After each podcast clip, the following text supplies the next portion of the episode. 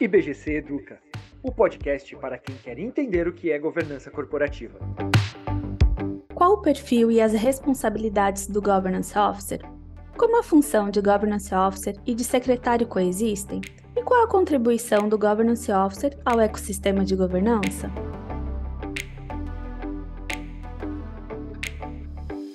Olá, eu sou a Camila Silva, coordenadora de pesquisa e conteúdo do IBGC, e este é o IBGC Educa Fique conosco. À medida que cresce a necessidade da implantação das boas práticas de governança nas empresas, é natural surgirem dúvidas sobre a atuação da área de governança e dos profissionais que devem ser envolvidos neste processo. Sendo cada vez mais reconhecida no Brasil, a função de Governance Officer justamente é que vem ocupando a liderança desta área e sendo a responsável por implementar, gerir e aprimorar a arquitetura do ecossistema de governança de uma organização de acordo com o perfil daquele negócio. Para nos explicar na prática o perfil e as responsabilidades do Governance Officer, hoje eu converso com Diva Freire. A Diva é gerente de governança corporativa e Governance Officer nas lojas Renner. Olá, Diva! Obrigada por aceitar o nosso convite. Seja bem-vinda ao IBGC Educa. Olá, Camila e ouvintes do IBGC Educa.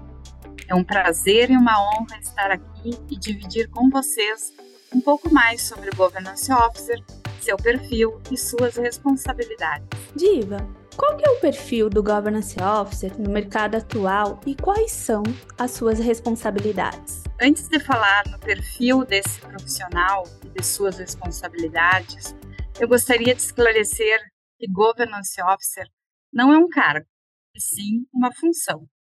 Função essa que é exercida por um profissional sênior e qualificado, responsável pela estruturação e a liderança de uma área de governança. É claro, né, Camila, que cada empresa adota as práticas aderentes às suas características e à maturidade do seu sistema de governança. E, portanto, a definição do cargo desse executivo, que será o responsável pela área de governança, dependerá do seu porte, da sua estrutura organizacional. E poderá ser, por exemplo, um diretor, um gerente, um assessor e outras denominações que a companhia desejar dar. Mas, independente do tipo ou setor da atuação dessa organização em que o profissional vem atuar, é essencial o amplo conhecimento sobre o negócio e a compreensão da cultura organizacional da companhia. Em relação ao perfil desse profissional, Camila, as competências comportamentais são fundamentais, assim como uma sólida formação acadêmica. Igualmente importante é a maturidade profissional. Transitando junto aos vários órgãos e agentes de governança, o Governance Officer convive com interesses diversos, o que exige ter inteligência emocional e pensamento estratégico. Além disso, a conduta ética e a imparcialidade em situações de potencial conflito são de suma importância. Importante também citar, Camila, que esse profissional precisa saber usar a influência com diplomacia, atuar com discrição, ser íntegro, ter credibilidade e empatia, ter a capacidade de comunicação, articulação e persuasão, ter habilidade de negociação, aptidão de, de escuta, paciência e humildade, ter disciplina, ser resiliente, ser organizado, ser proativo e ter flexibilidade. Camila, eu costumo dizer que governance officer tudo sabe, mas nem tudo fala. Por isso, ser discreto e de confiança é fundamental. As responsabilidades de um governance officer são muitas, e novamente aqui depende de cada organização. Mas com certeza, em todas as empresas começa pela estruturação e a gestão da área de governança. Proposição e desenvolvimento do sistema de governança alinhado à cultura organizacional, certificar-se de que os princípios de governança estão sendo cumpridos e materializados em documentos societários, políticas e normas, promoção da fluidez da comunicação entre os órgãos de governança, fornecimento das informações sobre a governança da companhia, deve atuar também para o bom desempenho das reuniões dos diversos órgãos de governança desenvolver constantemente o sistema de governança na companhia que atua e preparar também, Camila, a sua própria sucessão.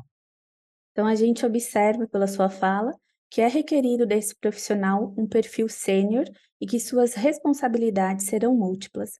Então, eu te pergunto, de que forma a área de governança ela deve ser estruturada e onde está inserido o governance officer nas organizações? Com todos os diversos cenários e diversos tipos de empresas que temos, se faz cada vez mais necessária uma área de governança corporativa. Em diferentes composições e níveis de maturidade, a área de governança tem sido cada vez mais reconhecida em decorrência dos resultados consistentes apresentados pelas organizações que têm adotado essa prática de governança. E por falar em prática, a melhor prática é aquela em que a área de governança é uma estrutura permanente e independente, constituída pelo Conselho de Administração, com patrocínio especial do presidente desse conselho, preservando assim a sua imparcialidade diante de qualquer influência dos demais agentes ou órgãos que compõem o sistema de governança que possa comprometer a sua atuação. Claro, Camila, que aqui também depende do tipo e tamanho da organização. Em algumas empresas, a área vai estar vinculada ao conselho de administração. Em outras empresas, vai estar ao CEO ou até em outras diretorias. Independente de vínculo, Governance Officer tem que atuar na área de governança e com um olhar amplo sobre todos os órgãos de governança da empresa e também o negócio como um todo. Ou seja, ele precisa ter amplo acesso e transitar entre todas as áreas e também ter o suporte de todos os envolvidos. Aproveito a oportunidade para te perguntar: além do Governance Officer, um outro profissional conhecido nesta área é o secretário de governança. Qual que é a diferença entre o perfil desses dois profissionais? E quais são os cenários e as oportunidades de ambos dentro de uma organização, a depender do seu modelo e nível de maturidade da governança, como você já nos explicou? Bem, Camila, novamente aqui eu volto à questão de que depende de cada empresa, e da sua maturidade em governar. Vamos encontrar empresas com apenas um secretário do conselho ou secretário de governança, e outras com governance officer, eles atuam separados e outros podem atuar juntos. Aí realmente vai depender muito da empresa, do papel em que ela quer dar a esses profissionais. Então, olhando para a construção do ecossistema de governança de uma organização, como o secretário e o governance officer coexistem? E onde está a principal diferença de ambas as funções? Sim, Camila. Com certeza, esses dois profissionais coexistem em algumas companhias, normalmente em empresas maiores. Mas o mais importante quando há esses dois profissionais em uma única empresa é que eles convivam de forma harmoniosa sempre dividindo o que está acontecendo, claro, né, dentro do possível. Lembrando que o governance officer, né, comentei antes, de que tem que ser um profissional. O mais importante, quando há esses dois profissionais em uma única empresa, é que eles convivam de forma harmoniosa, sempre dividindo o que está acontecendo, claro, né, que dentro do possível, o que é, o que não é confidencial aí, né? Então, quando há uma confidencialidade de assuntos, com certeza o governance officer acaba sendo envolvido primeiro. É, e, e eles dividirem o que essa possibilidade, esse, o que está acontecendo, isso faz com que eles possam fazer um trabalho de excelência em prol da governança e também né, da companhia como um todo. E empresas que têm esses dois profissionais, Camila, normalmente o secretário prepara a pauta, a ata e toda a parte operacional da reunião. E o governance officer, como é o responsável pela governança da companhia, traz a estratégia de governança para o conselho.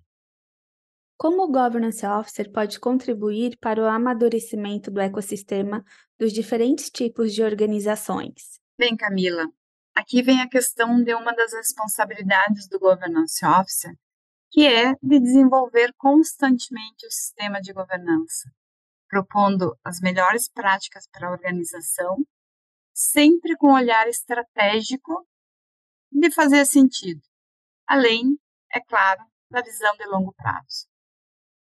Uma outra contribuição do Governance Officer é a divulgação da governança dentro da própria organização em que ele trabalha. E, é claro, também participar em eventos externos.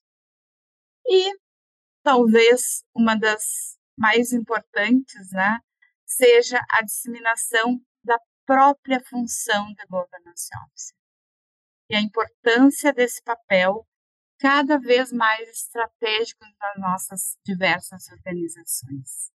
Muito obrigada, Diva. E quais dicas você daria para o profissional que deseja atuar como Governance Officer? Bem, meu conselho, e vou chamar isso de um conselho, né, e não uma dica, é que esteja sempre com disposição para investir no seu próprio desenvolvimento, participar de eventos sobre o tema de governança corporativa, porque um governance officer tem que estar sempre atualizado com o que está acontecendo, tanto no Brasil como no mundo. É isso. Ah, Diva, que pena. Nosso episódio de hoje está chegando ao fim. Muito obrigada pela sua participação neste BGC Educa. Muito obrigada, Camila e IBGC, pelo convite. Foi um prazer contribuir para este IBGC Edu. O IBGC possui o curso Governance Officer, que visa qualificar profissionais para liderarem as áreas de governança corporativa, capazes de assegurar a adoção das melhores práticas nas organizações e, desta forma, também contribuir para um ambiente de negócios mais ético e sustentável. As competências comportamentais desse profissional, que por vezes assume a função de articulador, facilitador e aconselhador, também são amplamente exploradas neste treinamento. Para saber mais, acesse ibgc.org.br cursos. O IBGC Educa de hoje fica por aqui. Acompanhe o IBGC nas redes sociais e se você tiver dúvidas e sugestões sobre governança corporativa ou sobre os cursos e eventos, envie um e-mail para comunicação@ibgc.org.br, sem o acento e sem cedilha. Até o próximo episódio.